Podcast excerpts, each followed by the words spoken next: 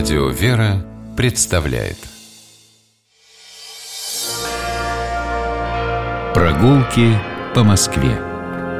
О видимом и сокровенном Меня зовут Алексей Пичугин. Здравствуйте, дорогие слушатели. Сегодня мы с вами гуляем по Москве. Как часто это делаем? Делаем в компании с историком, москвоведом Игорем Горьковым. Здравствуйте, Игорь. Здравствуйте, Алексей. Здравствуйте, дорогие радиослушатели. Сегодня мы отправляемся в наверное, знакомое большинству жителей Москвы место, для вас, Игорь, я знаю, оно вообще особенное, это Высокопетровский монастырь. Сразу давайте обозначим, что станции метро ближайшие, тут сразу три станции, это Тверская, Пушкинская и Чеховская. Ну, удобнее всего, наверное, идти от Чеховской красиво по бульвару или вдоль бульвара, направо на улицу Петровка, о ней мы поговорим как-нибудь отдельно, потому что там много очень интересных строений, зданий, как сохранившихся, так и не сохранившихся. Это достойно отдельной программы. А сегодня у нас с вами Высокопетровский монастырь. У нас, мне кажется, в центре сохранилось не так много памятников нарышкинского барокко. Э, кстати, об этом термине мы тоже сейчас поговорим обязательно.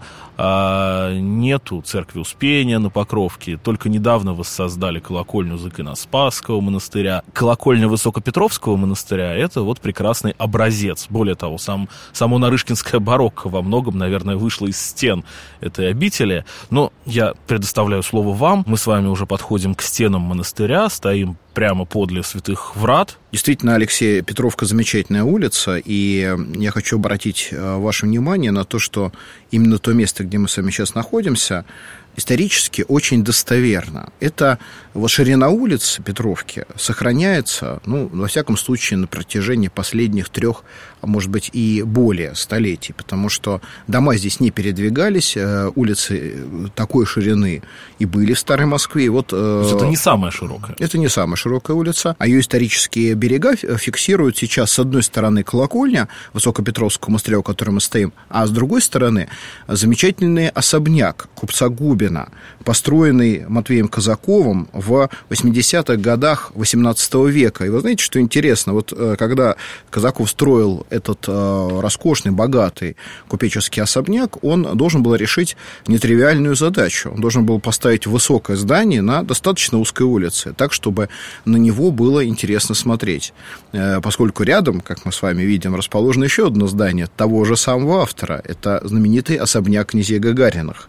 И вот купец Губин и князь Гагарин. Разные великие величины в московском обществе, но все они хотели выразить э, свое э, влияние, свой статус социальный вот этими архитектурными постройками, прежде всего их фасадами. Посмотрите, как Казаков справился с задачей. Особняк Губина э, смотрится очень достойно, хотя мы действительно не имеем никакой практически дистанции для того, чтобы его разглядывать. Но достигнут это за счет очень простого архитектурного приема.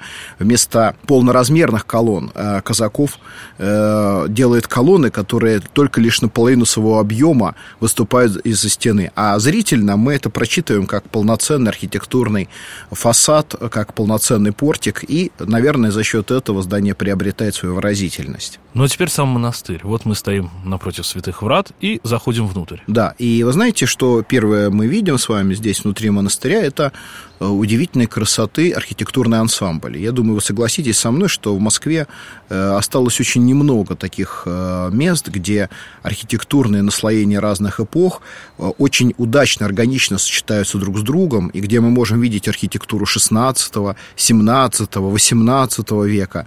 И причем это не случайное нагромождение нагромождение здания, а это определенный ансамбль, в котором есть своя доминанта. И вот этой доминантой является, конечно, собор святителя Петра, митрополита Московского. Это самое небольшое здание. Маленький совсем. Но ты заходишь, и первое, что видишь, это совершенно необычный и нетипичный для Москвы храм. Действительно, вот э, святые врата, которые сделаны были в э, колокольне, э, под которым мы с вами сейчас прошли, а колокольня это, я напомню нашим слушателям, была построена в 90-е годы 17 века на средства, выделенные царем Петром Первым и его матерью Натальей Кирилловной Нарышкиной. Э, и действительно, как вы заметили, это прекрасный образец того самого стиля, который унаследовал э, название этого рода, потому что действительно то, что творилось здесь в Петровском монастыре, который был тогда придворным, особенно близким к династии Нарышкиных по ряду причин, о которых мы еще поговорим с вами, вот этот э, монастырь, он был кузницей нового стиля. И колокольня это, которая представляет собой восьмерик, стоящий на четверике, красивая, нарядная колокольня, она стала образцово-показательным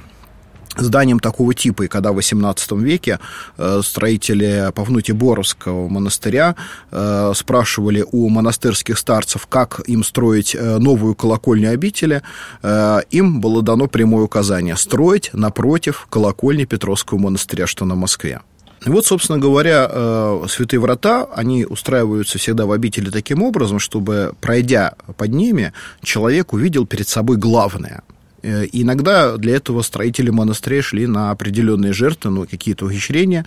Но вот здесь, пройдя под э, святыми вратами, мы э, видим с вами, с одной стороны, рядом с нами будет храм Боголюбской иконы Божьей Матери, а с другой стороны, все-таки нашим вниманием овладевает небольшое относительно здание собора святителя Петра, митрополита Московского. Собор Петра, митрополита Московского. Мы привыкли, что храмы у нас освящены в честь древних святых. Здесь Петр, митрополит Московский. Значит, речь идет уже как минимум о средневековой истории нашего города. То есть уже, соответственно, это московская история, относительно недавняя. И человек этот был, ну, чем-то очень славен. Безусловно, хотя он не назывался тогда митрополитом московским, он был митрополитом киевским. И э, когда в XIV веке Москва начинает возвышаться, то именно митрополит Петр оказал Ивану Даниловичу всемирную поддержку. Когда в XVI веке австрийский посол Сигизмунд Герберштейн спрашивал москвичей, кто основал Москву, ему говорили, что основателями Москвы были Иван Данилович Калита и митрополит Петр. Так люди оценили вклад в историю. свою историю. Да, и фактически получается, что тогда, с одной стороны, Иван Данилович поддержал митрополита Петра, когда против него выступило Тверское духовенство, его хотели э, снять с митрополичьей кафедры, лишить митрополичьего э, служения, но с другой стороны, после этого, э, после собора 1311 года, митрополит Петр переселяется в Москву, и Москва становится фактически его резиденцией, фактически столицей всей церковной жизни. В Москве рукополагают владыку, в Москву приходят церковные делегации, и это происходит в то время, когда Москва еще не стала во главе русских земель, а была маленьким удельным княжеством. И в этот момент э, митрополит Петр делает очень важный шаг. Он, предчувствуя близкую кончину, Э, благословляет Иван Даниловича построить в Москве Белокаменный Успенский собор, завещает в этом храме себя похоронить, оставляет в Москве чудотворную икону, которую написал своей собственной рукой, и когда именно, собственно, в декабре 1326 года митрополит Петр уходит в мир иной, в Москве остается Белокаменный собор – он будет в следующем году освящен. В Москве остается чудотворная икона. Это была первая и самая тогда почитавшаяся в Москве чудотворная икона. И остается посох митрополита Петра, который до сих пор является символом власти первоиерархов русской церкви. И вот поэтому такое значение всегда в Москве уделяли Петровскому монастырю, который был основан по одному преданию самим митрополитом Петром, а по другому преданию Иваном Даниловичем в честь святителя Петра. Но так или иначе, вот главный храм монастыря, который мы с вами сейчас видим, это памятник архитектуры начала XVI века. Несмотря на то, что он маленький такой, он является главным храмом монастыря. Именно это хотелось бы подчеркнуть, потому что к 1517 году на средства великого князя Василия III итальянским мастером Альвизом Фрязиным Новым, который в этот момент работал также в Московском Кремле, строится уникальная церковь. Она э, называется столпообразной, потому что вытянута по вертикали, представляет собой восьмерик, и не простой восьмерик, а восьмерик, э, грани которого образованы как бы такими апсидами, лепестками. Ничего подобного в русской архитектуре в то время не было, и потом еще долгое время не появлялось.